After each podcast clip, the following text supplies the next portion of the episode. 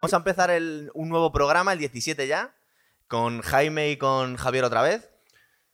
Y estamos entrenando estudio. Otra vez, eh, Otra vez. afortunadamente, ¿no? Sois Si lo ha habituales. dicho así, parece que Otra vez estos, otra vez ¿no? este pesado. Otra vez. Vamos a, vamos a hacer un intento más Tengo que y decir lo que, vuelvo a que grabar. estoy muy contento de, de cómo ha ido el programa anterior. El Quedó que muy bien, ¿verdad? a- Sí, Sí. sí, sí. Y además que, oye, pues eh, ha sido visto por casi medio millar de personas, ¿eh? Que se dice pronto. Pues empezamos el 17 entonces. Eh, que hemos cambiado el estudio, ¿qué os parece? ¿Os gusta más así? Pues sí. Hombre, yo estoy guay. O sea, tengo... ¿Más me sitio? puedo- sí, de hecho me, más, voy a recostar en el sofá un rato, si no os importa. Después de echar a dormir. Eso está diciendo de forma muy sutil que igual no le interesa lo que le decimos, Yo os ¿verdad? dejo hablar y bueno, si eso ya aporto algo. Y nos vamos a saltar eh, la trayectoria que estábamos haciendo de la saga de cine de los 80 para Sí. hablar de la peli del, del momento que ha sido idea tuya. O sea, esto si sale bien o si sale mal, es toda tu Bueno, no sé responsabilidad. si fue idea de Javi ahora que lo dices. No, ¿eh? no, no, fue de él. ¿verdad? Fue tuya. Fue idea mía de hacer Sí. películas cortas. Fue tuya. vaya. A lo mejor no te acuerdas, pero Y, y vamos a hablar del Joker de Joaquín Phoenix. Bueno, de Joaquín Phoenix. El director es Todd Phillips, que yo, investigando un poquito, Sí. flipé porque es el director de Resacón en Las Vegas. Sí, sí, sí, efectivamente. y guionista de Borat. Sí. O sea que mm, es un director de comedias Es y que, se ha sacado esto. a ver, para ir un poco eh, enfilando de lo que vamos a hablar, que es de esta película del Joker, a- a priori tampoco presagiaba nada extraordinario. O sea, tú ves que van a hacer una película sobre el Joker, que es una película que dirige el responsable de Resacón en Las Vegas, que dicho sea de paso, es una comedia bastante divertida que yo creo que todos Sí. nos hemos echado unas risas viéndola. Es ¿eh? verdad. Eh, no es, Al- es verdad que no es muy trascendente, pero que bueno, que a priori no parecía que, que fuera a dar pie a una obra tan interesante o de las, por lo menos entre las tres más interesantes, estimulantes de este año. Mira, yo voy a romper una lanza a nuestro favor. No, no somos nada snobs, o sea, estamos hablando de, de cine, Sí. pero no somos unos culturetas de mucho postureo y echamos por tierra cine que puede ser para todos los públicos, pero que está muy bien. Hablamos de cine de acción no, no, claro. y hablamos de cine. pues, algún día, es decir, podemos hablar de películas que le gustan a la gente, pero que están muy bien. No necesariamente tienen que ser todo cine y ensayo. Yo, yo creo que es un, eh, es un eh, prejuicio que de alguna forma se ha ido desterrando. Es decir, eh, la imagen del crítico, que cada vez que se estrena una película eh, palomitera, vamos a llamarlas así, pues ya por el mero hecho de serlo o por estar enfocada a la diversión, la va a poner a parir. Eso ya ha pasado bastante de moda. O sea, creo yo, vamos. o sea, sí, yo creo que ya está pasando. ¿no? Sí, sí, sí. ¿Crees O que sea, está pasando? eh, Es decir, que se pueden. Yo todavía lo encontrar- veo mucho, se, ¿eh? se pueden, se pueden encontrar valores positivos en una super megaproducción, ¿no? A ver, yo no soy muy fans, pero las películas de Marvel, por ejemplo, suelen tener bastantes eh, buenas críticas, ¿no? Hoy estamos en el universo de DC. Sí, No exactamente, no, competencia. no exactamente, Sí. ¿no? Sí, sí, sí. sí, sí, sí. Pero eh, la película del Joker se ha hecho un poco al, al margen de todo el universo. o sea, no, no han querido incluirla para precisamente no tener que hacerla como una especie de mini universo en sí mismo independiente, ¿no? De todo lo que era Bueno, yo es que aquí el lo- tema de creo que lo que aquí está es Disney Marvel por un lado y luego está la Warner DC que está por el otro. Hmm. Y en esta ocasión se ha rodado una película además que está al margen de cualquier película de Es- superhéroes. es que- Aquí vamos a entrar un- poco en materia, pero te doy la razón. Cuando se presentó el Joker, eh, los propios críticos iban a los pases con ciertas reticencias porque no lo veían muy claro. Otra película, un héroe, y lo que se encontraron fue una película que no tiene nada que ver con las películas de héroes. Es una película realista, es una película sin efectos especiales, yo creo que es, Hmm. es definitivo. Y No es una comedia. crítica, una crítica social. Y no es una comedia, que eso es- será curioso si hablamos luego del director, ¿no? Es verdad, es verdad, porque no nos esperamos eso. De todas maneras, luego también podemos hablar un poquito de Joaquín Phoenix, porque es un grandísimo actor y yo creo que con esta película tiene casi medio Oscar en el bolsillo. Mira, la, la primera pista que daba a entender que Joker no iba a ser una película al uso de superhéroes y que iba a estar al margen de lo que ha hecho eh, Warner con DC, que por cierto, mm, en la comparación con Marvel, sin ser ahí, sin parecerme obras maestras, la verdad es que el universo DC eh, ha volado muy por debajo de Marvel, ¿no? En, en la Liga de la Justicia y en, en el Suicide Squad este, ¿no? En el Sí, Escuadrón Suicida sí. son, son películas más bien flojas. Pero la primera pista que nos dejaba, que nos daban como que el Joker iba a ser otra cosa, era la presencia de Joaquín Phoenix. Porque al verle a este tipo involucrado en una película de superhéroes, dices, esto no va, no va a correr por los derroteros ni siquiera de Marvel, que por cierto, Joaquín Phoenix había dicho muchas veces no a interpretar al Doctor Strange, que finalmente hizo eh, Benedict Cumberbatch, Sí. ¿no? El, el, protago- el prota- de Sherlock Holmes. Y siempre había dicho que no. Y vio- estaba pensando, para que vean que Jaime tiene nivelazo aquí. Digo, ¿a qué, trabajo va a poner de, de- de Benedict Cumberbatch eh, como ejemplo? Y el mejor de todos, eh, Hombre, Sherlock. yo- es que sí, Sherlock sí, es sí. increíble esa serie. Yo creo que sí, es, es- la verdad es que es un superhéroe también en sí mismo, ¿no? Total, es verdad. Pero bueno, en este caso Joaquín vio algo, Joaquín, ya le llamo Joaquín, Es colega, es sí. colega, es, eh, eh, vio algo en el guion que le hizo ver que esto no iba a ser una aventura sin más y sin otras lecturas como verdaderamente Bueno, tiene. hablaremos en algún momento de, las, de, las, de los precursores. Eh, lo- el Joker siempre ha sido, siempre, bueno, estamos pensando en dos ejemplos más, siempre ha estado interpretado por grandísimos actores. Estamos pensando en Jack Nicholson y Heath Ledger, que vivió poco, pero Mm. tenía... César Romero en los años 60, en la famosa serie de los... Hasta ahí no llego yo. en la serie de los pijamas. Del mundo de superhéroes, yo creo que es el que da más juego para una interpretación. ¿eh? Sí, Mm. es verdad. Te da pie a desmelenarte mucho. Hmm. Y eso a los actores les puede resultar muy liberador. Sí, pero los porque dos no te- últimos, bueno, incluido Jack, Jack Nicholson. Jack Nicholson, interpretaciones Jack- Nicholson era. un- A mí, a mí me, me- me gustó mucho el Jack Nicholson, de, el Joker de Jack. Nicholson. Pero es verdad que es eh, Jack Nicholson, pero desmelenado. es Jack es- Nicholson del resplandor. Eh, por momentos parece el alguien voló sobre el nido del cuco. Está desmelenado, o sea, pero bien. Pero, O sea, pero no, el- no- no vayamos ahí todavía. Es verdad que es una película de Tim Burton del, año 89, que la podíamos haber metido en nuestra saga de, de cine de los 80. Como no hemos bueno, llegado todavía, igual hablamos te, de ella. No te apresures, Es eso verdad. decir. Pero eh, metiéndonos un poquito, un poquito, voy a intentar llevar un poco y entrar en materia. Venga. Lo primero que me llama la atención es que si os dais cuenta, la, la historia la han cambiado completamente. Yo algo de los cómics de, de Sí. Batman había leído y originalmente el Joker y el primer Joker, el primer Joker para mí es la primera película Batman que entiendo yo como tal, la primera que vi fue la- esta que hemos hablado, de Tim Burton de- del año 89. Seguí un poco eh, el hilo de los cómics que nos contaba que el Joker eh, se había creado porque había caído un tanque de ácido. Y aquí han cambiado la historia. Nos Hmm. cuentan que el Joker se ha desarrollado, se ha formado por las circunstancias y las cosas que le han pasado en la vida, ¿verdad? Es decir, han cambiado la historia. Mira, si seguimos el argumento que, también recogía parte de la tradición eh, clásica de Batman, el argumento de The Killing Joke de Alan Moore, eh, el protagonista, el Joker, eh, es un trabajador de una planta química que quiere desarrollar una carrera profesional como cómico. Eh, ¿Qué pasa? Pues que no tiene el talento suficiente para hacerlo. Y entonces eh, necesita dinero. Tiene una mujer que se acaba de quedar embarazada. Entonces ayuda a unos delincuentes a perpetrar un golpe en esa planta química eh, con el resultado que conocemos, que acabará caído en una cubeta de ácido y deformado y enloquecido porque además su mujer embarazada pues acaba falleciendo. Este Joker de ahora, mm, quiero decir, esa, esa línea argumental de alguna forma podría continuar. Eh, no sé si me adelanto mucho porque está claro que vamos a hacer spoilers de la película, ¿no? Para poder hablar de ella. Y Sí, tenemos que hacerlos. Hay que hacerlos obligatoriamente, pero de alguna forma esa línea a seguir podría desarrollarse en un... Bueno, con muchas licencias, Eh, porque con- con eh, muchas licencias, es Este hombre, es- Arthur. Fleck, ya, ya, está, ya está enloquecido cuando empieza la película. Sí, sí, sí, De totalmente. hecho, nos cuentan una- como está viendo a una psicóloga que ya eh, está, digamos que en revisión porque ha salido del psiquiátrico, ¿verdad? Yo creo que lo que ha hecho en esta ocasión la película es contar justo lo que Nolan no contó. Porque no quiso o porque no se atrevió. Y es justo una precuela, se puede ver, a esa película, ¿no? Porque el, el Joker de Nolan, la verdad es que está muy bien. Se puede ver esta película y no desmerece la otra, ni tampoco la interpretación. Es verdad. Yo creo que hay una, hay una diferencia, y es que el Nolan de. El Joker de Nolan es un personaje mucho más violento, es un delincuente. Y en cambio, este Joker tiene una lectura social, una lectura mucho más social. Parece que él, se puede ver en el, desarrollo del personaje, él intenta estar en la sociedad, ser uno más de la sociedad, rechaza la pistola, eh, intenta trabajar y hacer reír. Lo que ocurre es que no puede, al final. Y entonces ahí es donde se desencadena, se desencadena el drama y al final todo se convierte en una, en una lectura social. En cambio, Nolan, no, no, ahí es un delincuente, pero si, si, la- si las juntas puedes ver que hay Pero, una continuidad, hija- o bueno, hay diferencias, ¿no? Y, Pero- y- y pero- al hilo de esto, Javi, a- al Joker de Nolan eh, es un delincuente, pero tampoco le interesa para nada el dinero. Si os acordáis, la volví a ver eh, justo después, además con ganas. Quería Sí, sí. volver a verlo un- eh, el, caballero, el Caballero Oscuro para poder comparar las interpretaciones.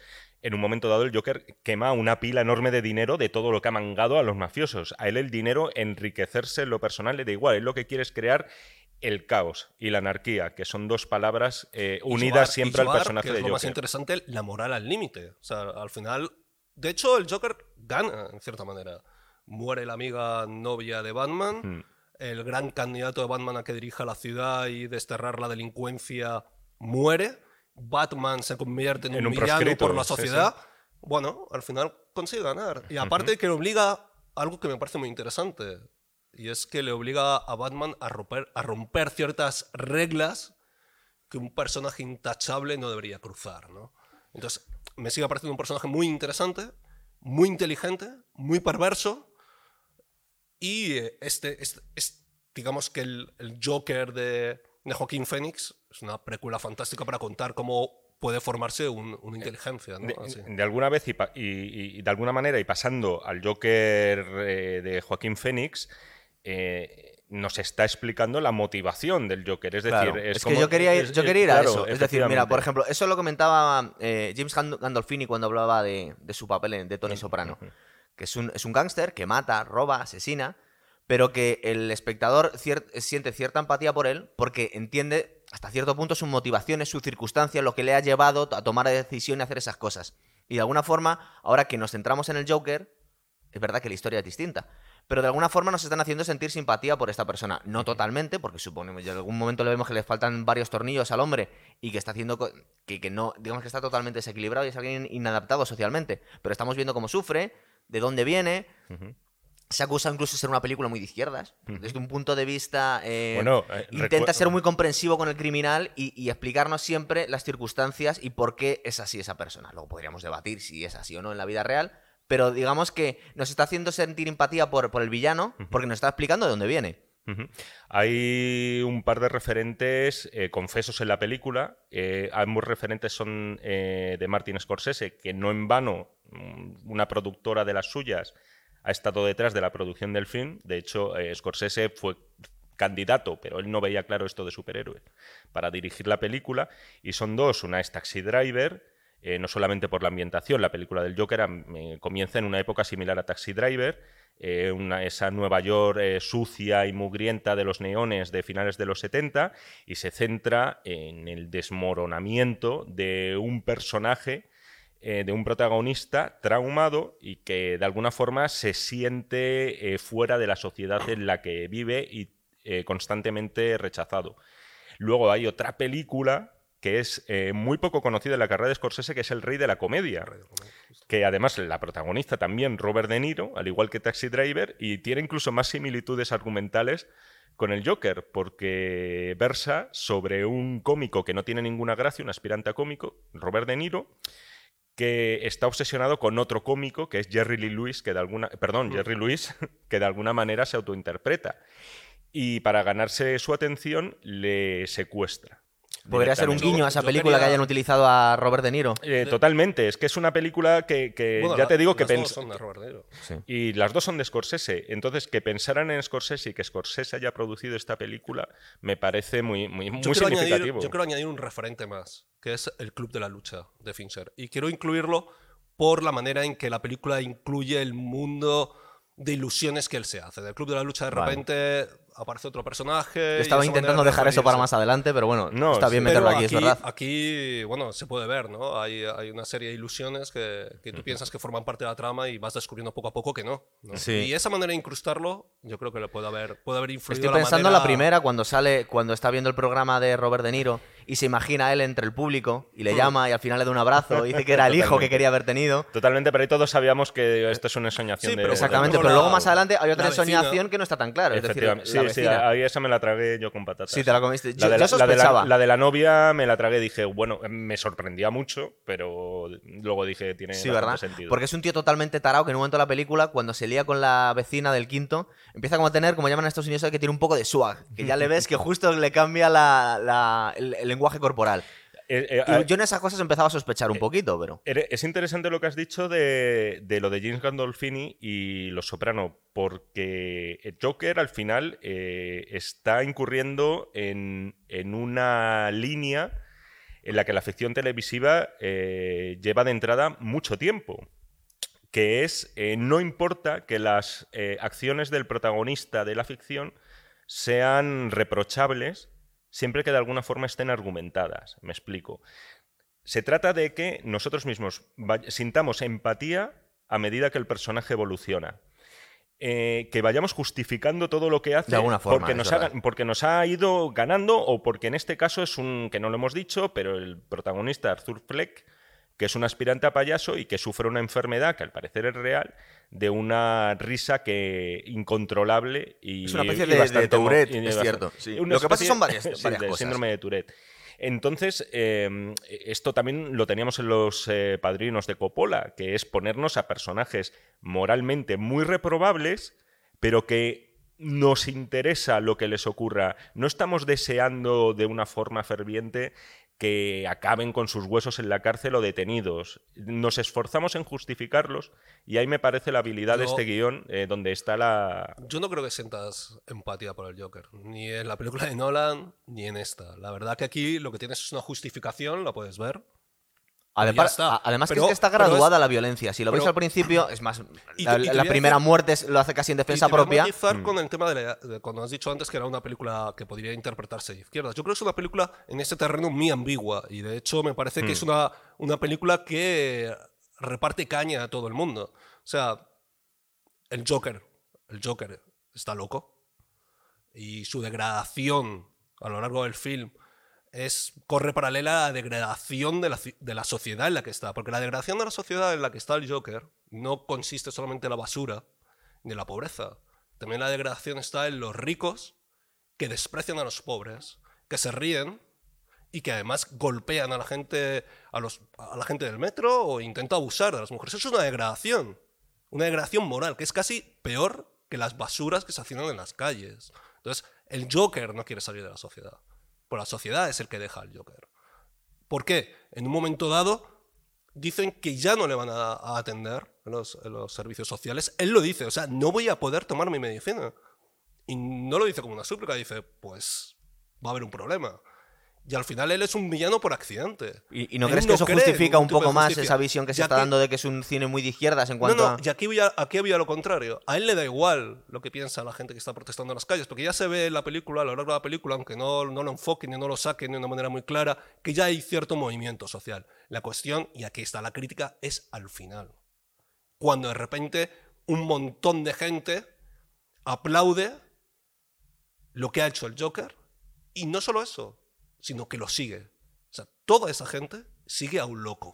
Y a mí me parece allí que hay una crítica también a los que, por salir de una situación, se apoyan a lo que sea, de una manera desesperada. Y ahí hay una crítica también. De hecho, eh, claro, si vamos a la raíz del asunto, Arthur Fleck no tiene eh, ningún ánimo de mejorar al colectivo, a la colectividad, No, no, que es por lo que podrías acusar a la película de ser de izquierdas. Él en realidad lo que tiene ganas es de sentirse importante.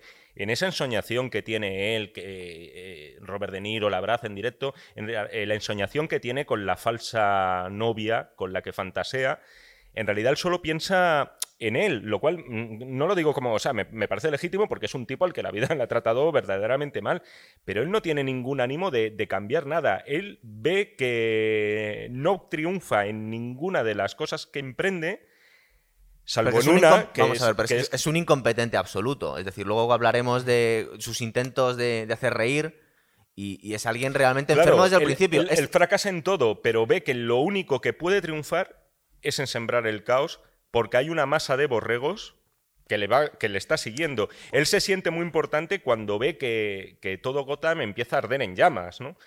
Es, ese- Sí, pero es un en- poco en- en ese accidental. sentido, no sé- accidental, yo lo- él no- él no- es un poco accidental. Yo no sé si No, va no, sí, buscando pero, eso. pero en ese momento él es feliz. Sí, claro. Sí, pero eso Pero con la consecuencia, Y es el único momento en la película en la que ya le vemos realizado.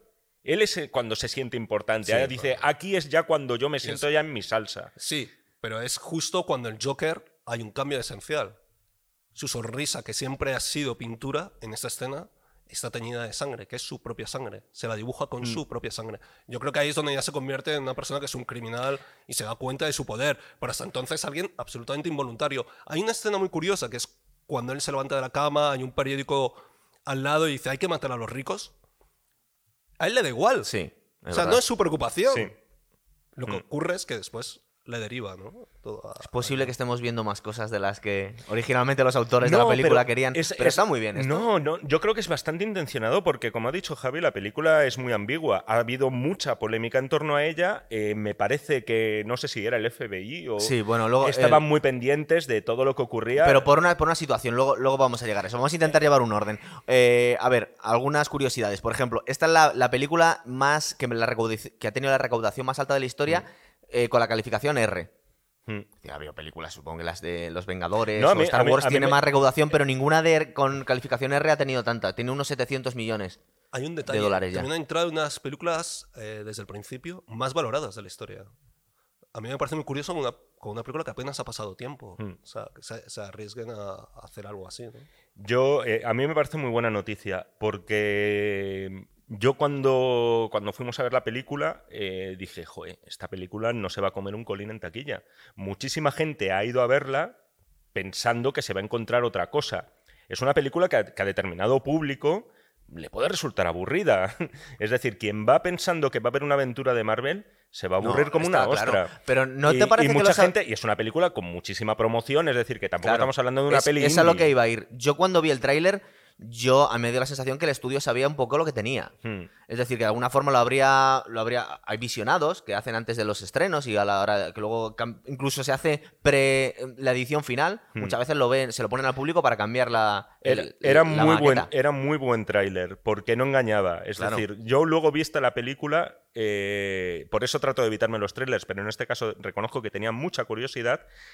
Vista la película dije, "Mm, no me ha sorprendido tanto porque he visto ese tráiler. Eso te iba a decir. Entonces, eh, los estudios sabían, eh, no sabían, pero que le metieron bastante dinero a la promoción de un tráiler bastante honesto con el resultado final de la película. No, no, no nos vendieron otra cosa. No, no, no, No no. nos vendieron una película de Batman, para nada. Efectivamente. Aparte que eso lo voy a hablar al final también, que es que el nuevo Batman es Ben Affleck. Supongo que es que no querían ponerlo bajo ningún concepto. Si me permites, a mí ahí creo que esta película crea un problema. Y eso lo comentamos Jaime y yo cuando lo vimos. Y que me resulta estimulante. Va- a ser muy curioso. Y es que generalmente en la serie Batman, el padre, el padre de Bruce Wayne, ¿no? Es un filántropo, es una persona que Sí, ayuda aquí no lo ponen a- así, es cierto. No, no, claro, de hecho, todo lo contrario. Y esto es uno de los puntos más interesantes. Porque de ser una persona que defiende la justicia social, de repente te encuentras con una persona bastante reaccionaria, una persona que es multimillonaria, que no le importa realmente lo que está pasando en la sociedad. Entonces, ¿Batman qué va a ser en el futuro? ¿Un, un héroe que va a responder a ese orden? ¿Al orden que su padre defiende? ¿Al orden de la gente que tiene dinero? ¿Se va a convertir el Joker, que es su cara B, justamente en todo lo contrario? En la defensa de la gente que no tiene dinero. A mí me parece muy peligroso este mensaje que hay en la película, plantearlo así, pero está. Es verdad. Y de hecho, ¿cómo vas a hacer al nuevo Batman? ¿Cómo, cómo? Porque claro, Originalmente de- no querían hacer un Batman, pero ahora parece ser con el éxito que han tenido no les queda más remedio. Aparte, Joaquín Phoenix está encantado y quiere seguir. Pero claro, Pero ¿Cómo va a ser ese Batman? ¿Va a ser un reaccionario? ¿No para lo va a empezar, ser? a mí me encantaría que rescataran a Christian curioso. Bale. Yo no puedo con, con Ben Affleck haciendo de Batman, de verdad. Pero oye, no me parece eh, que se carguen el, el universo de Batman haciendo esta película. De esto también, no, No, no, también no. Lo enriquecen mucho y aparte le dan un Porque- realismo que no tiene, porque Pero es de cine todas de formas, superhéroes. eh, eh, nos olvidamos de que Batman y Joker se- son dos, eh, son un héroe y un villano que se complementan a la perfección. De hecho, y que los dos parten de traumas de hecho, infantiles. claro, Aquí se ve una cosa muy curiosa, y es el trauma infantil que va arrastrando el Joker. Heath Ledger, si os acordáis en, la, en El Caballero Oscuro, le dice que le viene a decir que tú y yo es que somos dos frikis para la gente. O sea, yo voy pintado de payaso y tú llevas una máscara. En realidad somos dos bichos raros que no hemos encajado con la sociedad. Batman. Batman siempre- es mucho más pero Batman normal. Siempre, pero Batman siempre ha estado también muy discutido en las películas. Siempre se le ha visto entre el héroe y la amenaza. Muchas veces en, en las películas de Nolan lo vemos y como acaba El Caballero Oscuro, con Batman teniendo que huir porque le echan la culpa prácticamente de todo para hacer de Harvey Dent un héroe de dos caras, siempre acaba en esa fina línea entre eh, heroicidad y fascismo. Es decir, le ven como un peligro público, pero como un mal necesario para tener la balanza de, de- de- de paz y de guerra más o menos nivelada. Entonces, eh, es- la- el cuestionamiento de los héroes. Y os vais a reír, voy a sacar la película que menos esperáis. A ver. Pero hay un cuestionamiento ya del héroe. Hay películas en las que dicen, bueno, deberíamos... Javi tener- siempre nos sorprende con esto. A ver, ¿qué te A ver, a a ver- a ver por dónde sale, no me gusta ¿Deberíamos esto, tener ¿eh? héroes?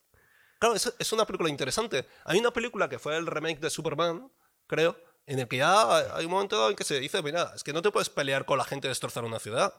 En Los Increíbles, que es la película que quiero sacar, Sí. ¿qué- ¿cuál es el problema? Sí. Que, que- que no le sale a rédito a la ciudad. Y además hay consecuencias, hay heridos colaterales. Entonces, se están marginando. Entonces, ese cuestionamiento del héroe me parece muy interesante. El cuestionamiento del héroe está en Watchmen clarísimamente también, Claro, ¿no? En el cómic precisamente de, de Alan Moore, que cuestiona la... Bueno, esto está ajustado a Me- me- derecho. Me, he ido a, la- eh, a la de- claro. a- me he ido a Los Increíbles porque Pero incluso gracia. en, en los X-Men también se eh, los luchaban contra los mutantes, el gobierno, porque decían que, claro, en realidad... Claro, claro, sí, sí. Es, Y- es- y- y es se ha algo que ha sido enriqueciendo con ha- los años. Se ha dicho, mira, se está haciendo, diciendo por futurólogos, que, ¿cómo se llama el, el autor de, de Sapiens? Eh, Eh, a- Harari. Harari, Yuval Harari. Bueno, pues el segundo libro que se llama eh, Homo Deus o algo por el estilo, Homo eh, Deus. Aborda este problema que se supone que vamos a tener en un futuro. Es decir, cuando los ricos puedan modificar genéticamente a sus hijos Sí. y sean más listos, más guapos, más altos, más todo, vivan 200 años, comparado con el resto de la ¿Tienes una gente, iba a película? haber... Gattaca. Ah, bueno, sí. Mm. Que a su vez era una, bueno, una especie de transposición de Un Mundo Feliz, ¿no? De, de Huxley, estaba Justo. un poco ba- basada en eso. También es verdad que Batman tiene algo que no tienen otros eh, superhéroes y vamos a llamarle un, un hándicap, que es que un es ser mortal. Es verdad. Tiene En- mucho dinero, es como Mancio Ortega, entonces lleva mucho equipamiento, pero en realidad no tiene... De alguna forma, eh, eh, se, De hecho, se, le ve, se en la gran basura que han hecho luego Batman contra Superman, que el gran problema que tenía Superman a la hora de venderlo es que Superman es un dios en la Tierra. Tal- es decir, puede hacer cualquier cosa. De hecho, en las películas de Christopher Reeve vemos cómo viaja en el tiempo para rescatar a Lois Lane. Entonces, sí, eso era una cagada, por cierto, esas películas. Pero sí, pero en general siempre Superman ha tenido unos poderes totalmente... si Super- si desmesurados. Superman no hubiera sido eh, eh, orgánicamente bueno, eh, podría haber dominado la, eh, toda la raza humana a su voluntad. Sin embargo, no es así. Y Batman, eh, su obsesión es una mezcla entre venganza, porque no olvidemos, que no lo hemos comentado, que sus padres son asesinados. Cosa que vemos en el Joker de. en, el- en este Joker último, ¿no? Y eso es la espita que le hace a él, eh, que le provoca todos los traumas que tiene de la infancia, porque se queda huérfano muy pequeño, hereda una fortuna tremenda y dedica todos sus fondos a elaborar esos complejos gadgets que acabarán convirtiéndolo en un superhéroe. Voy a intentar llevar un poquito más el hilo a la película en sí. Eh, más Volvamos con el cosas. Joker. Vamos más cosas. Eh, si queréis, eh, nos podemos hablar de, Jo- de Joaquín Phoenix. Joaquín Sí. Phoenix, hombre, yo los tres grandes papeles que recuerdo, aparte de este, es el de Gladiator, con el emperador Komodo, el villano. Está estupendo en esa película, la he vuelto a ver Está muy ahora bien, ¿verdad? y es un grandísimo villano. Aparte que es alguien que, aparte de ser un grandísimo actor, tiene un rostro un poco... da- digamos que transmite sensaciones un poco turbias, ¿verdad? Es alguien así como un, tiene un punto muy oscuro y muy, Mm. muy diabólico. eh, que, que de alguna forma se redime cuando hace la película esta de Her, ¿verdad? De, o sea, porque no tiene nada que ver. Es decir, es una comedia- no, no es una comedia, pero es una película romántica en la que est- está enamorado de Siri, de su teléfono, y es un cambio de, de registro brutal para él. Pero yo estoy recordando esas, esas pues seguro que vosotros sabéis Hay- más, pero yo estoy acordando de esas tres Tiene películas. una muy, una muy gran interpretación en una película que, que dentro del mundillo crítico está muy bien valorada. A mí Me parece un poco fallida, que es de Master, la película de No Paul Thomas Anderson. Sobre, bueno, vagamente inspirada en el creador de la cienciología. En esa película, tanto él como Philip Seymour Hoffman dan un recital interpretativo. Creo que fueron, estuvieron nominados los dos a los Oscar. Es un actor que además es, va a elegir muy con muchísima finura cada papel que va a hacer en un momento dado. Si os fijáis, no es un tipo que haya hecho demasiado cine, vamos a llamarle comercial. A mí en este, en este caso me interesa bastante por la importancia que le da al cuerpo. A mí eso me, llama- me llama mucho la atención, porque estamos acostumbrados a descubrir las películas de superhéroes eh, realmente figuras apolíneas, ¿no? Gente realmente que está, está cuadrada, Cuadrados, sí. ¿no? Y aquí puedes ver la degradación de un hombre, ¿no? A través de su propio cuerpo. De Perdió hecho, unos es una cuantos película hacer la muy- película, además. 23 Cerca de- kilos. cerca de- sí. Y además, eh, hay momentos en los que él baila solo eh, y está descubierto y se le puede ver como toda la gradación del cuerpo es un ser que apenas es nada, ¿no? Sí, Eso ¿verdad? tiene que ver también con Taxi Driver, ¿no? ¿Queréis hablar de los bailes parecido, del ¿no? Joker? Que, que lo rescató de- del de Jack Nicholson, porque del de Heath Ledger no- yo no recuerdo verle bailando en Escucha, de Nolan, eh, ¿verdad? eh, cuando edites el programa, no olvides poner por aquí arriba, si puedes, una imagen de YouTube Igual. de un actor que es Ray Bolgar en una película que se llama de voy a consultar brevemente con mi cerebro de All Soft Shoe eh, que es la inspiración directa para el baile de- del Joker. Del primero de Jack Nicholson. No, no, no, no, No, para, para el baile de, de Joaquín Phoenix. de Joaquín Phoenix. Se inspiró en, en esta película eh, Ray Bolger, que es el, el mismo actor que hizo luego del Espantapájaros en El Mago de Oz. Vale. Y el baile es clavado. O sea, él lo reconoce además en una entrevista. Pero entonces. ¿no recordáis el baile de Jack Nicholson? Que aparte Sí, era- lo de has bailado alguna vez bajo la luz de la luna, pero si te tenía una estética que parecía un, Este- si ves vídeo de este- Prince. De hecho, Prince ponía la banda sonora de si, esa, si de esa ves este baile, de este baile de esta película tan antigua, es calcado. Y él lo ha reconocido en una entrevista, que por cierto es un gran troll de las entrevistas, Joaquín Phoenix. Sí, eso eh, Eh, quería comentar es también. Una, es una persona eh, complicada. También es verdad que tuvo una serie de experiencias Sí. muy traumáticas. Murió su hermano, Mu- murió su hermano. que y salía la película, era River Phoenix, que salía, Ujú. era el joven Indiana Jones en la última cruzada. Murió su hermano por ingesta de drogas y además se filtró en los telediarios la llamada que él hizo a emergencias, Joaquín Phoenix. Hmm. Eh, esto le va a marcar para siempre su relación con la prensa. Normal. Eh, entonces, o, o bien es muy lacónico y responde con monosílabos, o Sí. si le pillas de buenas, eh, te va a estar vacilando durante la entrevista. Que yo, es lo que recuerdo, le pasa yo recuerdo dos, dos episodios, uno en el programa de Letterman, que salió con una barba enorme. Bueno, y, y sí. que salió totalmente. No sabemos si estaba actuando o realmente iba drogado o le daba lo mismo la entrevista. Eso era, de todas formas, eso era para un falso documental que Eso hizo. se dijo. Hmm. Eso se Que es verdad que se estrenó en los cines. Yo no lo he visto, no tengo la Entonces fue un de poco como, como a reventar Pero- el programa pero eso fue, eso fue pensado muy, muy adrede. Eh, en otras entrevistas se le ve realmente incómodo. Hace unos meses, que en, en el programa Jimmy Kimmel, le han puesto unas, unas imágenes de un momento en el que pierde los papeles con un técnico de algo, no sé, de sonido o de luces. Sí. Porque está practicando una escena y le está tocando los huevos, básicamente. sí.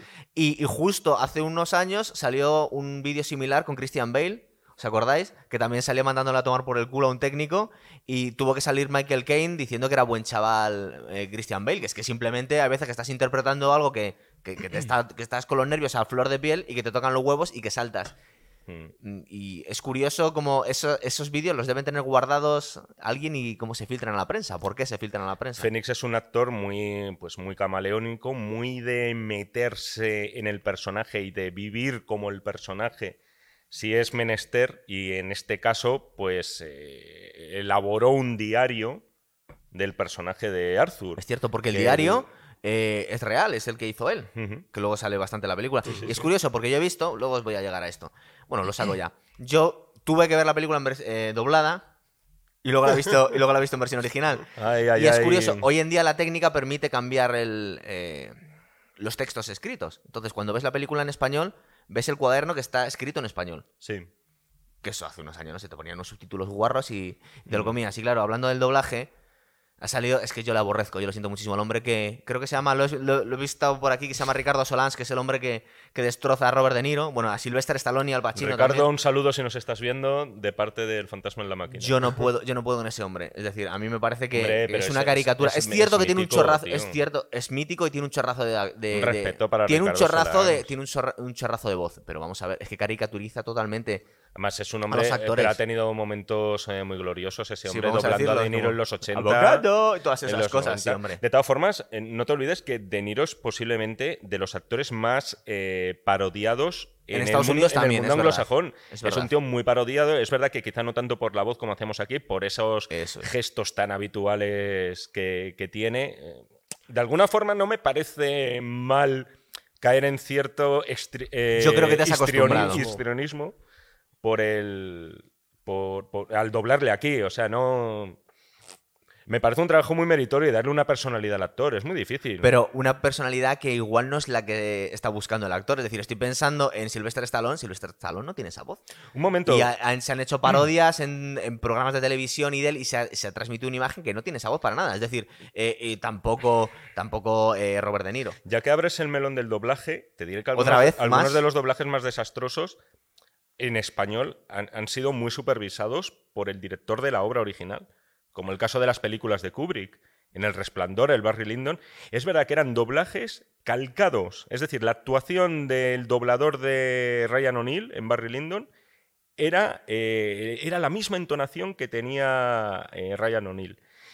Y no funcionaba para nada. Yo he, visto hace poco, la había visto la... Es una serie, no es una película, la había visto en versión original. Me había gustado, sin más. Pero luego la he visto doblada, un par de capítulos doblada. Y es un verdadero desastre, es Stranger Things. Sí, sí, sí, sí. Es- sí, En sí. general, Es las series horrible. se doblan todavía peor que las películas.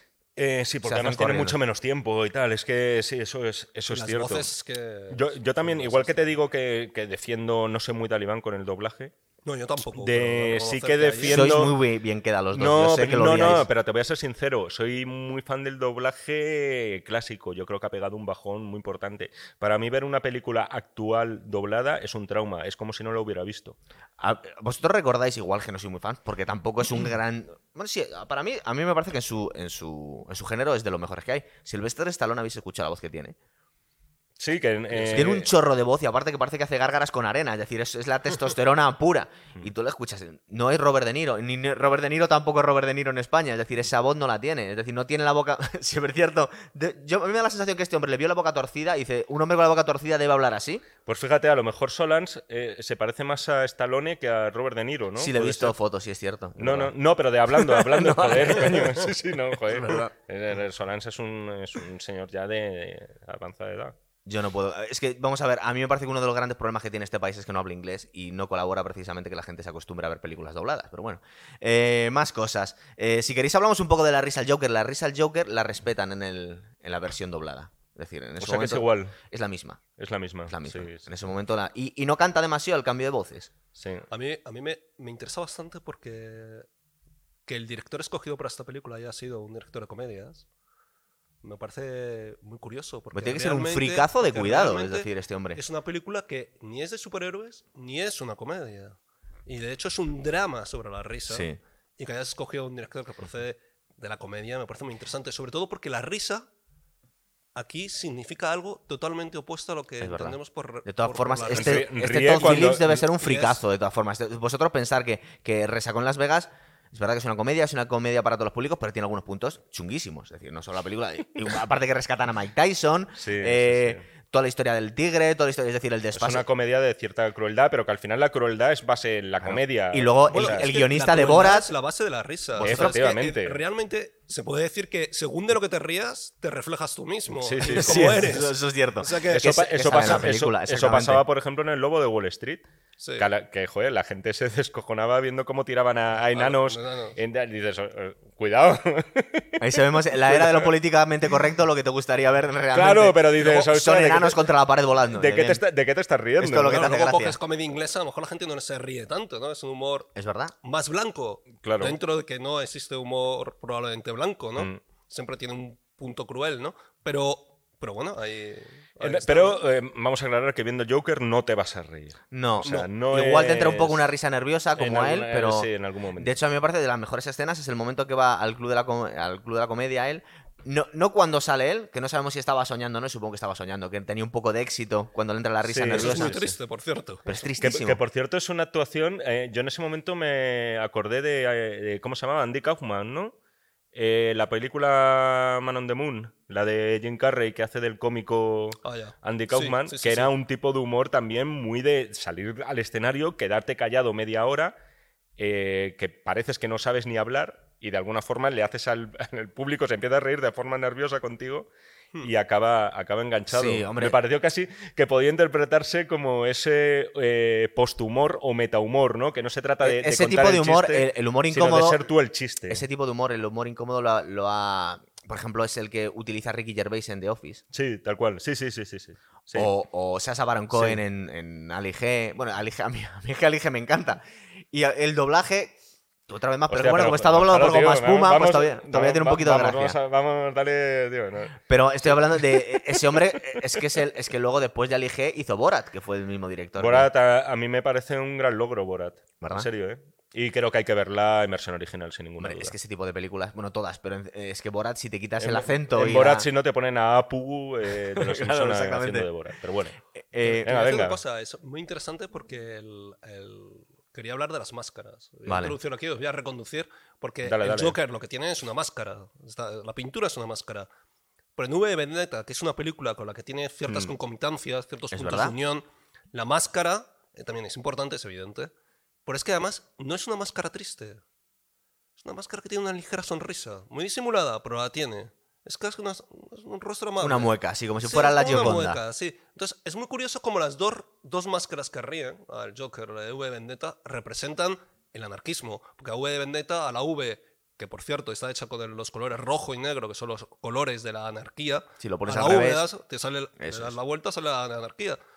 Y precisamente las máscaras más peligrosas no son las de la tragedia, son las de la comedia, Mm. ¿no? Y entonces eso me parece muy interesante, ¿no? Que estén simbolizadas con, Mira, con ahora, máscaras ahora que alegres, dices ¿no? sube de Vendetta, me parece que las acusaciones de, de llamada a la anarquía me parecen más justificadas en V de Vendetta que en este Batman, que es muchísimo más antiguo. Sí, V de pero es Vendetta más sí me parece una película más peligrosa, en- vamos a llamarle peligrosa, por, por alguien que le puede incitar a No, alguien. pero yo tengo Mucho aquí un poco. me, peligrosa pa- esta- me parece más, Tengo- es que tengo- explícita y este Joker me parece muchísimo más ambiguo, como ya hemos comentado. Tengo aquí la razón oficial. Es decir, fue por parte del ejército de Estados Unidos que se hizo saltar el las alarmas. de... sí. Porque, porque es que parece ser que en una exhibición en un pueblo de Colorado, en el 2012 había habido un tiroteo justo cuando se estrenaba Joker, el- ¿no? con un Joker, con el Caballero Oscuro. Entonces, digamos que entre eso y parte de la justificación social que parece que sale de la película del Joker, pues hizo preocuparse a, a ciertos sectores del ejército de Estados Unidos, que- que luego pareció que no, que no hubo. Me parece muy interesante el paralelismo que puede haber entre las dos, entre las dos películas, que si a lo mejor existe, a lo mejor lo estamos buscando nosotros, que eso ya... Dale, dale. Es posible. Pero es posible, pero me parece interesante porque en V de Vendetta contra lo que te revelas es con una supuesta dictadura, Una ¿no? dictadura, una sí. dictadura que está además basada, y esto es muy interesante, sobre una mentira, sobre lo que ocurrió. Que toda la película en el fondo es la investigación de lo que ocurrió en aquel laboratorio, ¿no? Y a partir de entonces, bueno, Fake news. pues, una fake news. Y lo curioso aquí es que directamente lo que te dice es que la dictadura es la del dinero. No es una dictadura política, es una dictadura que es la del dinero. Y aquí entra un tema muy peligroso, y es que el capitalismo tiene ideología. Siempre consideramos que el capitalismo no tiene ideología, y es mentira, la tiene. Entonces, la película la descubre, la película te lo muestra. Y eso es donde yo creo que ha hecho que muchísima gente en Estados Unidos se haya dicho, oye, cuidado con lo que estás diciendo, ¿no? Y cuidado también con sembrar el odio, que esto también es muy polémico. ¿eh?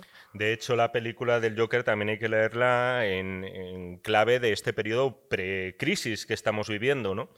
Eh, se de se- igual, igual no pasa nada al final. Igual hombre. no pasa nada, pero eh, eh, estamos viendo mucha ficción que va encaminada en este Eso lo hemos, sentido. lo hemos debatido alguna Y el vez. día de las Sí. elecciones, vas y sueltas eso.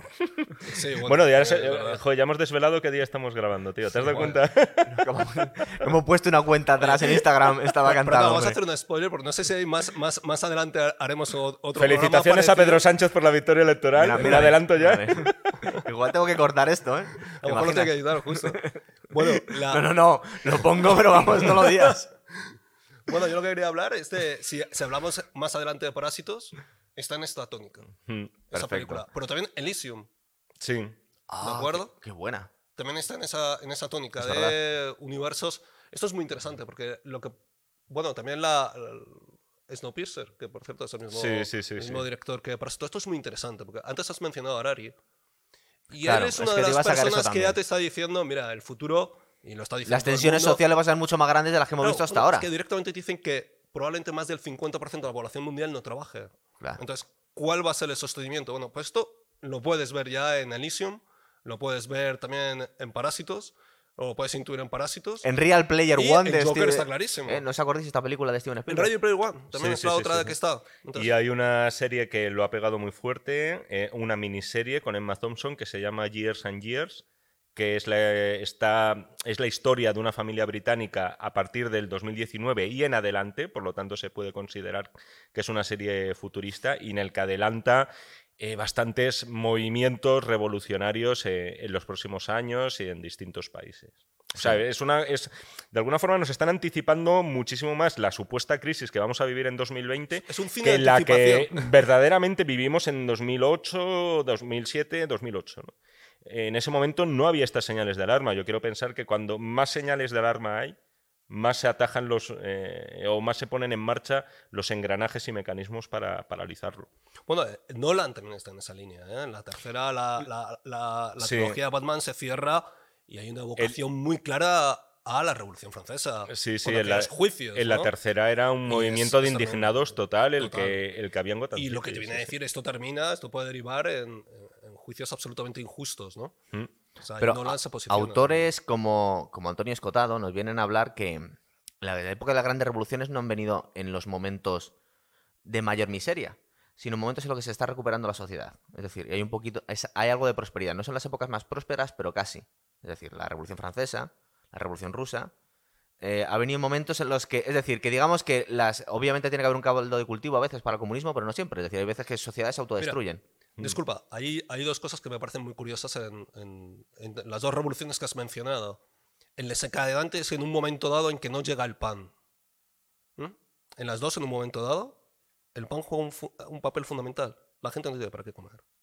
No tiene por cómo salir adelante. Sí, pero ha habido otros momentos en los que no, no ha tenido ha quien... habido- quien... ahí es cuando empujas a la sociedad ya. Sí, pero e- es necesario que haya al- alguien que, que inflame eh, a la sociedad. Es decir, porque podemos pensar a lo largo de, de la historia del Imperio Romano tuvieron muchas revueltas de esclavos, pues, tuvieron grandes crisis.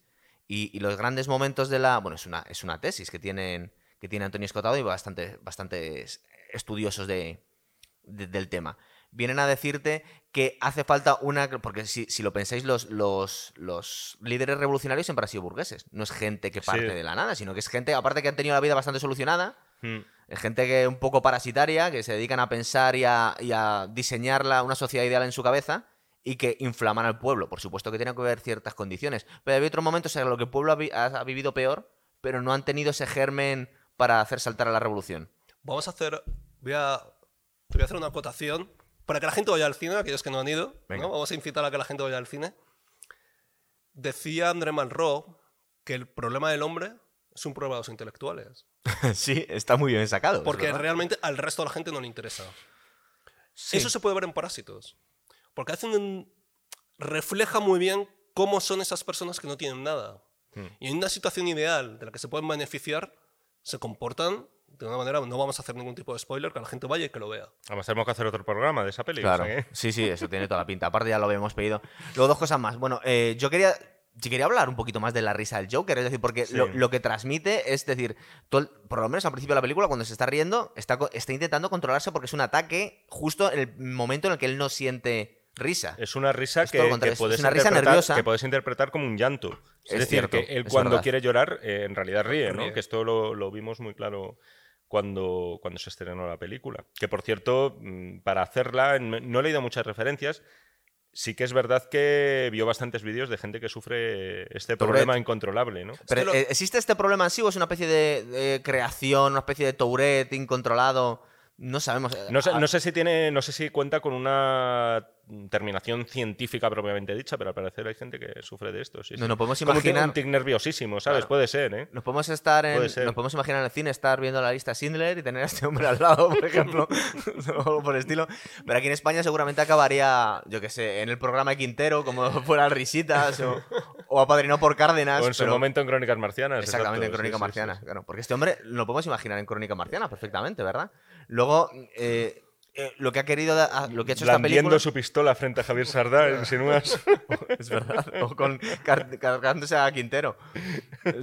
Gritando cuñado, por ejemplo, ¿no? Pero sí es verdad que, eh, digamos que eh, le da una visión mucho más realista. Es decir, porque no, nadie se creía, es decir, es un cómic, nadie se creía un hombre que cae en un tanque de ácido y vuelve enloquecido y riéndose. Yo por- Pero esto sí no lo podemos, Yo- no yo- lo podemos imaginar, ¿verdad? Yo por eso te digo que por eso despierta la empatía. Ya para empezar estás hablando de una persona que, que- que sufre una enfermedad. De alguna forma eh, somos muy básicos y muy primarios Otra desde el punto de es que- vista es que- emocional. Entonces, es decir, si ya de primeras, aunque se llame Joker el protagonista y sabemos lo que se va a convertir, ya te pone, pues con- te baja un poco la guardia. Dices, Hay oye, pues vamos a ver qué le pasa a este hombre, ¿no? Dos Que escenas que te predisponen. Yo creo que es la primera de todas. Bueno, Bueno, por que es cuando, claro. cuando le pegan. Sí, Sí. sí, sí. Y la segunda, que yo creo que es muy cruel, cuando van en el autobús y la madre no le deja Es cierto, jugar es con el niño. La escena que Ahí estaba en el tráiler, están por cierto, te- esa. te, Es verdad. están, te están predisponiendo, ¿no?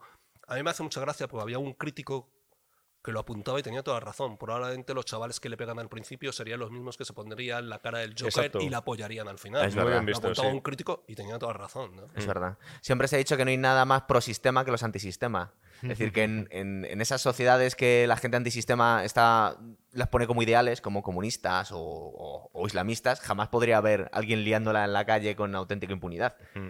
Entonces es un poco, como decían a, a- a Neo en Matrix, tú, eh, tú eres la, la anomalía que justifica el sistema. Necesitamos antisistema para justificar el sistema. Eh, luego ya por último, podéis hablar de más cosas, pero yo quería hablar de los otros Jokers y de las otras películas, porque es que estaba intentando llevar un poco un orden Bueno. de las películas que ha habido. Y no te hemos dejado, no digas más. Bueno, lo hemos comentado un poquito, ¿no? Claro, vamos a ver, fíjate, fijaros, vamos a ver. El primer, el primero para mí, y para ti yo creo, y para ti, el primer Batman moderno es el de Tim Burton del 89, ¿verdad? Sí. Sí. Que, que como habéis dicho muy bien, eh, bueno, ha- hace Michael Keaton, Kim Basinger y, Yo y- creo y que, Jack Nicholson. que además es, el- e, es una película con muchísimas imperfecciones, ¿vale? O sea, si la ves hoy en día hay cosas muy, muy raras. Hay es una que Tim Burton es muy raro. No, hay, hay cosas que no, eh, no es. eh, Tiene fallos narrativos muy gordos. O sea, yo me acuerdo de una escena en la que de repente Michael Keaton se presenta en casa de, de Vicky Bale, de, Sí. de Kim Basinger. Una escena que no viene muy a cuento, que le pega un tiro el Joker, que él se pone una bandeja, que dices esto a qué viene, ¿no? Pero por lo menos, eh, desde un punto de vista del diseño, me parece la primera película moderna de superhéroes. Es decir, Es por- verdad. nos, quitan a las, nos quitan las mallas. Las mallas ya desaparecen para ponernos a un superhéroe moderno. La Una- anterior había sido Superman de Christopher Reeve, de los 70, Sí. pero luego saltamos que- a esto. claro, verdad. claro, esto ya es un superhéroe de ya, ya entronca con el siglo XXI y un diseño de producción, como no podía ser menos en Tim Burton, pues muy cuidado. O sea, una Gotham City que a mí me parece lo mejor de la película con el Batmobile, que también me parece que mola un Mola, montón en esa es película. verdad, o sea, es muy, muy, muy chulo. Es verdad. Bueno, sí se lo que como has comentado tú antes, que Jack Nicholson es verdad que parece que le han sacado el resplandor. Es decir, Sí, a mí, pero a mí me eh, encanta eh, el Joker, pero realmente no es tan no- no- genial como los otros No, dos. no, ¿eh? no lo digo como crítica, o sea, yo creo que Jack Nicholson hace, joder, hace de Jack Nicholson. En este caso es su papel, es lo que te esperas de él, yo- y yo creo que lo hace muy bien, es uno de esos papeles eh, por los que además desde un punto de vista sentimental muchos lo recordamos también. Yo vi en el cine esta película con 10 años. Es verdad. Y, y además, si te fijas, en este Joker, perdón, en este Batman, eh, joder, el Joker es casi tan protagonista como Batman. O sea, estás tan pendiente, o la acción, la narración, está casi igual dependiente de Jack Nicholson que de Michael Keaton, si no un poquito más incluso. Yo creo que de hecho el quien se va al gato al agua es, es el Joker y Jack Nicholson. Hombre, Yo me acuerdo que todo el mundo estaba pendiente del Joker. Es lo que te mol- O sea, era lo gracioso, era lo divertido, tenía, bromas graciosas, tenía gags. Eh, Pero fue una apuesta un poco arriesgada coger a Michael Keaton de Batman, ¿verdad? Porque no sí, sé si había hecho antes de- Beetlejuice. Pero muy de Tim Burton. Ah, Creo que Beetlejuice Claro, es anterior. sí, claro, dice, o bueno, voy a utilizar a Beetlejuice de Batman, pero que- no te imaginas un héroe guape, te imaginas un héroe guaperas, cachas. El, el último, el último superhéroe que habíamos tenido importante había sido Christopher Reeve de Es que al Superman y nos ponen a Michael Keaton. Al- y es que al parecer a, a Tim Burton eh, Batman no le interesaba nada. O sea, a él no le gustan los cómics. Él, para, él era, Sí, eh, para él era indiferente quien hiciera. eh, Sí. Coge a un tipo no excesivamente ni atractivo, ni forzudo, ni alto como es Michael Keaton, que es más bien físicamente, no es un, un portento. Es un tío muy Le- normal. Le daba un poco igual, coge al actor que a él le gustaba, con el que ya había trabajado en, en Beetlejuice, como bien has comentado. Y, Y es un tío bastante histriónico. De hecho, podría haber hecho Joker perfectamente Sí, sí, también, sí. Michael No, y, de- y en estas pelis está como muy contenido, es muy un poco sosete, quizás. Pero tiene un punto un poco oscuro, ¿verdad? Porque Michael Keaton contenido le ves algo raro detrás. de- de- decir, Entró, un entró un poco poco con, entró un poco con eso también, con ese Batman atormentado, que, que una buena película de Batman es la que te va a mostrar eh, las dobleces y la ambigüedad del héroe también. Es verdad. Y cuestionarte hasta qué punto Yo eh, merece mí, la pena. a mí el- reconozco todos los valores que ha dicho, que ha dicho Jaime. De hecho, tiene toda, toda la razón, pero a mí la película no me convenció. Me pareció Mm. que lo más divertido era Jack Nicholson. Sí. Todo lo demás no me interesaba demasiado, la verdad. Bueno, Sí, seguramente para no, mí- no pasa bien el, pa- el paso del tiempo. esta no, eh, película, ya te digo, ya te digo que, que- pega bajona, ¿eh? O sea, un poquito... Luego hicieron una segunda en el 92, que era A- Batman a- Returns. A mí me parece peor. Que cogieron a, a- Bueno, quitan al Joker y ponen a. Bueno, claro que se lo, lo matan en la primera. Y cogen a, a Danny DeVito y lo ponen del pingüino, Sí. que es un pingüino un poco. sea, un poco grimoso, ¿verdad? En esa sí ya estaba Michelle Pfeiffer. Está Michelle Pfeiffer también haciendo de Catwoman. haciendo de Catwoman. Y es una que es la mejor Catwoman. Porque luego Es- está Halle Berry, que es horrorosa. Y, Y Christopher Walken sale también haciendo Bueno, como Las de... secuelas de Batman ahí ya se pierden. Yo creo que No, realmente hay hay, varias, que saltar ¿eh? a Nolan. No, claro, porque luego hicieron un Batman Forever que hace Val Kilmer. Hmm. De... Val Kilmer. eh, eh, Luego, luego hacen otra, Batman y Robin, que hace George, George Clooney, George y- Chris Ba- O'Donnell de Robin. Batman y Robin horrorosa. ya es la que les ponen eh, pezones en los eh, en la coraza. Y a mí me da mucha pena decirlo porque que a mí no me se sabe encanta, qué utilidad tiene pero eso. es que cogen, cogen a Arnold Schwarzenegger haciendo Mr. Freeze. De Mr. Freeze, sí. Y Uma Thurman haciendo de esta de eh, Sí. Ivy. Esa creo que es de la anterior, pero ese es el respeto que tenemos a estas películas, que los estamos mezclando. Es decir, no me De hecho, acuerdo. la gente, la gente se olvida con mucha frecuencia que George Clooney fue Batman. se O olvida sea, él. o sea, él quiere olvidarlo. Yo creo que él es el primero, sí, sí. Es- creo Es que es la peor de todas. Es decir, fue, fue empeorando. Tú, a ti no te gustó mucho la del 89, pero fueron a peor. Es que fueron, sí, yo creo que fueron a peor. Cuando la rescató, la rescató a la franquicia Christopher Nolan, que no habían pasado tantos años, habían pasado ocho años desde la última. Lo que pasa es que en las últimas, como no la veía nadie, no nos acordábamos ya de ellas. Eh, hasta que volvió a hacer la nueva trilogía. De hecho, te diría que lo de Nolan eh, empezó la. Con Nolan empezó la tradición de lo que ahora se llaman reboots, ¿no? Que Sí. es coger la saga o, o hacer tabula rasa y reiniciar al héroe, Bueno, o como pasó con con James, James Bond, Bond, ¿no? con James en Bond, Casino Royale, efectivamente dijeron, Lo- venga, lo partimos de curioso cero. lo curioso de Nolan es que la primera sí que se ajusta más a lo que es eh, el patrón de una película de héroe y el cambio lo pegan en el segundo y la tercera, que ya se sale. Ya empieza a hacer algo que no tiene nada que ver. La primera, bueno, pues te muestra el origen del héroe, que tienes un villano, como... Sí, pero el Liam Neeson, que es un villano, pues un poco descafeinado, sí. Pero lo puedes ver una estructura muy recurrente en las películas de. Sí. La segunda es donde cambia todo. La segunda es donde sale el Joker de, de Heath Ledger, que es increíble. Yo os diré que, que me volví a ver la segunda película y, joder, le empiezo a coger un poco de manía a Christopher Nolan, ¿eh? Sí. Pues porque ¿Te me- parece que ya te me- lo sabes? me- no, porque me parece muy, muy intensito. O sea, me parece que es un tío. En esta segunda película, si la volvéis a ver, es todo el rato como una. como una épica constante. No te quiere dejar respirar la película. Está como. Cada escena es un clímax. O sea, alguien va a comprar un paquete de tabaco y te pone esa música tronadora y tal, dame el cambio, tal, ¿sabes? Es como. Para mí se, pasa un poco de, de intensidad eh, en ese sentido. Está muy bien hecha la película, está muy bien rodada, es muy espectacular. Los actores están muy bien, cada uno en lo suyo. Pero es verdad que a Nolan eh, a veces la épica para mí se le va de las manos. O sea, Agota. Es una película agotadora. Empiezas y, es, y es- cuando es- terminas muy agotadora. Es verdad que se, se- se pasa muy rápido, es una- no es una mala No, película. no, es muy ágil. Es una Pero película. muchas veces precipita los acontecimientos. Para mí, por ejemplo, con el tema de Harvey Dent y su transformación, me parece muy apresurada. O sea, no, no me la acabo de creer, ¿no? Pero Pero ¿os gusta Christian Bale de Batman? ¿O, o- A es mí que nos sí. gusta Christian Bale en, en todos los sitios ya? Porque sí es verdad que es una buena, interpretación, pero hay momentos en los que yo no, No- le veo tan atormentado, no- fíjate. no- porque es un playboy y hace muy bien de playboy. ¿no te pasa un poco que con estas películas de superhéroes que llevan máscara, al final tampoco... ¿Te importa mucho? No, que no puedes valorar muy bien al personaje. O sea, yo creo que hace bien lo que hace. Yo creo que un Batman no puede ser una persona especialmente extrovertida. ¿A qué hace bien? Porque le, le da muy bien el físico para hacer de ese playboy que va saliendo cada día con una chica, ¿no? Y que va como de fiesta en fiesta y tal. Yo creo que es un tipo que da el papel, pero tampoco da unas florituras interpretativas que sí que da el papel de Joker, en la, ¿no? en la en la tercera, de hecho, parece que se le ve mucho más frágil, ¿no? Más mayor, además, más han pasado, mayor. han pasado años. Me gusta el contrapunto que tiene con Anne Hathaway, que Sí. está muy bien. Y bueno, y el villano que le pone a Tom Hardy haciendo de Bane. Es muy Es curioso. que a mí Tom Hardy me encanta este. Es pero decir, Tom es- Hardy, Sí. hablando de las máscaras, luego lo coge para Dunkerque porque es de los actores que es capaz de interpretar con máscara. Sí, siempre le pone es con una curioso, máscara. Sí, sí. Porque él sí que es capaz de transmitir Sí. emociones. ¿no? De todas formas, de, las tres de Batman, eh, la tengo que volver a ver, ¿eh? que por cierto no hemos dicho eh, cuál es el título de la tercera. ¿Es La leyenda renace o algo así? Puede ser. Rise es algo vestido de Dark Knight. sí, algo de- algo estilo. Eh, en su momento me pareció la más flojilla de las tres películas. A mí me parece increíble Batman. el cóctel de, que le han metido de vitaminas a Tom Hardy para que se ponga así en esa película. Porque es gigantesco, es un está- hombre pequeñito. Ya, está cuadrado este Está, hombre, ¿no? ¿no? está fuerte dependiendo de qué película. Hace una película muy chula de- que se llama Warrior, que sale con Nick Nolte, que es un luchador de MMA. Es una película poco conocida porque está muy bien, lo interpreta muy bien Mm. Y sale fuerte, pero vamos, es, un, es una persona que está muy comprometida con la actuación, como Christian Bale. Es decir, que cambia, pega unos bajones y subidas de peso muy importantes, pero para esa película es gigantesco. Sí, se le ves sí, de sí, espaldas y es que, aparte no parece él, porque sale con la cabeza rapada y con un.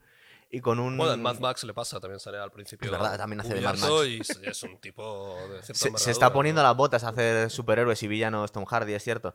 Y, y luego os quería comentar, eh, porque estaba viendo toda la lista de villanos y tal, la, la porque esto es lo que más gusta al final a la gente, el, la, eh, el enigma que hay con la muerte de Heath Ledger se- y, y esas declaraciones que tuvo Jack Nicholson que dijo se lo advertí y a la prensa le encantó y empezó a crear historias paranormales de los que, digamos que estaba asociado el, eh, el papel del Joker con que tuviera unas consecuencias para el actor que lo había interpretado. Como si fuera un papel maldito. Te debe querer ahora mismo muchísimo Joaquín Phoenix. ¿no? Claro, pero es que Joaquín Phoenix. Estás augurando. No, pero es que Joaquín Phoenix, el tío en todas las entrevistas diciendo que él se lo ha pasado de puta madre y que, se- que le está encantado. Es decir, o es alguien que ya está Sí, totalmente pero, tarado. pero también, pero también lo ha obligado a, una, a un proceso de introspección muy intenso. Es verdad, ¿eh? pero dice que le- para él es muy divertido y que no es algo que crea que, tenga- que tenga un coste emocional para él. Y sin embargo, Jack Nicholson comentó que había tenido un coste emocional para él importante. Que dices, Jack Nicholson, pero si casi estás haciendo de ti Eso mismo, te iba a decir que yo creo que cuando se levanta Jack Nicholson por las mañanas, pues prácticamente. Es el como- Joker, ¿verdad? Pero, pero claro, luego si se dijo de Heath Ledger, pues que. Pues de hecho No, es que murió ese mismo año, el Heath- año del estreno. Sí, Heath Ledger, eh, no sé, creo que era por el tema de la separación de su mujer, ¿no? Él estaba Sí, casado estaba con eh. Michelle Williams, era, Y ¿no? Se mezclaban medicamentos. ¿no? que era la misma que Además, que por cierto, Heath Ledger, eh, no os creáis que la gente saludó con muchísimo entusiasmo que fuera a hacer de Joker. Es que ¿eh? venía de hacer de cowboy gay antes. Sí, y además se le veía también como un chico, era muy joven, tenía 30 años escasos cuando murió. Eh, se le veía también como un actor de juvenil, de Sí. No, comedietas y pero tal. Ya, pero ya con Brokeback O sea, Mountain ya se decía que sí, era verdad. un pedazo de actor. ¿no? Sí, pero, Ya parecía que. pero es verdad que no, no convencía, no convencía. Pero a él por Brokeback Mountain, vamos a ver. Esta es una, esta es la pregunta del millón. Por, cuando un actor decide hacer una película tan arriesgada, Mm. igual ya te ganas un prestigio simplemente por hacerlo y no por la actuación en sí. Es decir, yo en esa película, yo no recuerdo que. Y Es decir, es, una- es un papel normal y corriente. Lo que pasa es que ha hecho un papel muy arriesgado. De cowboy gay que se va a. que se va al bosque con su amante secreto No, durante años. Tú ten en cuenta una cosa, a veces es muy difícil hacer de una persona normal, que es lo que ocurre en estas películas. En realidad, tanto él como el otro, eh, sobre Jake todo Gyllenhaal- él... Jake Gyllenhaal nunca se menciona, pero a mí me parece que hace un papelón. No, Brokeback Mountain lo eh, hace eh, también como lo hace el otro, por más que tiene un papel más o secundario. sea, eh, Y este- me parece que justamente lo más difícil que tienen ellos dos es comportarse con una naturalidad que en Exacto. el fondo no es tan natural, porque están, está- están Es- impostando lo que no son, ¿no? Es, es- es muy complicado, es decir, hacer de, de- hacerlo creíble o no sobreactuar. O... El protagonista Heath Ledger, o sea, el, el personaje que hace Heath Ledger, en realidad es una persona muy, muy, muy simple. O sea, no es, eh, no es un tipo con pensamientos que se enamora, es lo único, le cuesta mucho exteriorizarlo. La vida sexual con su mujer, porque él sigue con, con, Sí, con la pues, sigue con su mujer, no se desarrolla que quizá de la forma más eh, tradicional. Lo que Es- pasa es que eh, o sea, a veces vida- hay que, una- una hay que valorar. sentimental tumultuosa. Claro, Sí, tienes que sí, O sea, mucha- muchas, veces nos, nos entregamos a actuaciones como la de Heath Ledger o Joaquín Phoenix en, en estas Un películas que, que, que están muy bien, o sea, es, eh, son guays y a todos pues, nos molan porque son personajes muy... eh, Muy histriónicos, muy divertidos, sí, muy con, muchísima intensidad, además, y tal. Pero ojito con los papeles de, en los que no tienes todas esas herramientas dramáticas a tu Para disposición. acogerte, sí. Claro, no tienes esos asideros, te tienes que basar en cosas muy, muy sutiles, sin parecer tampoco una meba, sin poner acuerdo, cara de palo en la película. Estoy absolutamente de acuerdo con Jaime. Y además, en Brokeback Mountain me parece que está muy, muy bien interpretado por todos los que aparecen. ¿no? O sea, me parece, me parece un película. Mm. Sí, o sea y que- me parece muy valiente y, haber mostrado eso de una manera tan clara y. Dicho ¿no? esto, la tengo que volver a ver después de unos 15 años que tiene casi la peli. Jo, Mm. ¿Cómo pasa el tiempo? Va a pensar ¿No? la gente, si la, 2000. si la ves todos los fines de semana, que se va a pensar la gente.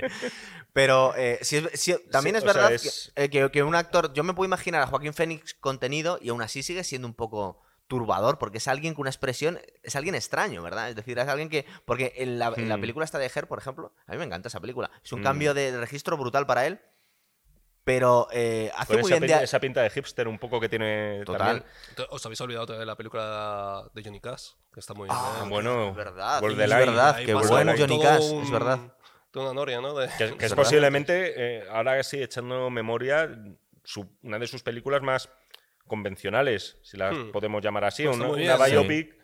Eh, que Está muy está muy bien, está muy bien, pero sí, es de esas películas que además estuvo nominada al Oscar, yo Sí, creo. estuvo nominado, También, creo. sí, sí. Que, que a todo esto parece ser que lo va a ganar. Todo el mundo ya dice, Joaquín Phoenix eh, va a ganar el Oscar. ¿Quién más está- va a estar nominado? ¿Haremos un programa este año por los Oscars, Jaime? Eh, joder, es que así en directo, claro, me obligas a decirte que no. No, sí, sí, me gustaría, sí, sí. A ver si podemos. Me tengo que pillar ese día libre. ¿Quién más, ¿Quién más está nominado este año? ¿O va a estar nominado, No. tú crees? Porque ¿con quién va a competir Joaquín Phoenix Para, para...? Hombre, habrá que ver si de Scorsese nominan a alguno de ellos. Hombre, yo creo Eh, que Leonardo DiCaprio puede estar. ¿sabéis- sabéis- Leonardo DiCaprio o Brad Pitt y habría que Brad verlos. sí. ¿Sabéis verlo, dicen? ¿no? Bueno, dice la Wikipedia que, que se barajó a Leonardo DiCaprio para hacer de Joker. Que es muy buen actor. Pues Leonardo oye, ni tan, DiCaprio. ni tan mal, ¿eh? No, lo he pensado, yo digo, es verdad que. Porque estoy Leonardo pensando. DiCaprio en- es un pedazo de actor, es un hombre. pedazo de actor, pero igual es demasiado. Otro, otro No es- también que, que le ha costado, ¿eh? Le ha costado, pero al final yo creo que es el mejor, eh, es el actor más valorado del mundo ahora mismo, ¿no? Es verdad. Es verdad. Además, además de que te garantiza ingresos en taquilla, que esto también es muy importante. es verdad. ¿Cómo, ¿Cómo se tradujo aquí Oh. el- de, de Revenant? El Renacido. El Renacido. Salía Pues, Tom Hardy también. también, Además, eh, también en, un- Está en todas en una Tom Hardy. interpretación muy, muy Con física. mucha barba, por lo que Con mucha barba, pero, pero tiñoso, ¿no? O algo así. Tenía Sí, como. como eh, calva. Está haciendo. Tom Hardy una serie que se llama Tabú, que es Sí. bastante, bastante, sobre todo la ambientación es bastante interesante. Es en la, Inglaterra victoriana, eh, Sí, más trae magia negra de África. Scott, esa, Sí. esa serie. Es muy, es muy curioso, está muy bien. Pues no sé, ¿queréis hablar algo más o dejamos aquí? ¿Dejamos aquí ya? ¿no? Pues yo creo que nos vamos a despedir. Sí, ¿no? Muy bien, pues hasta, hasta la próxima. Chao. Muchas gracias. Chao.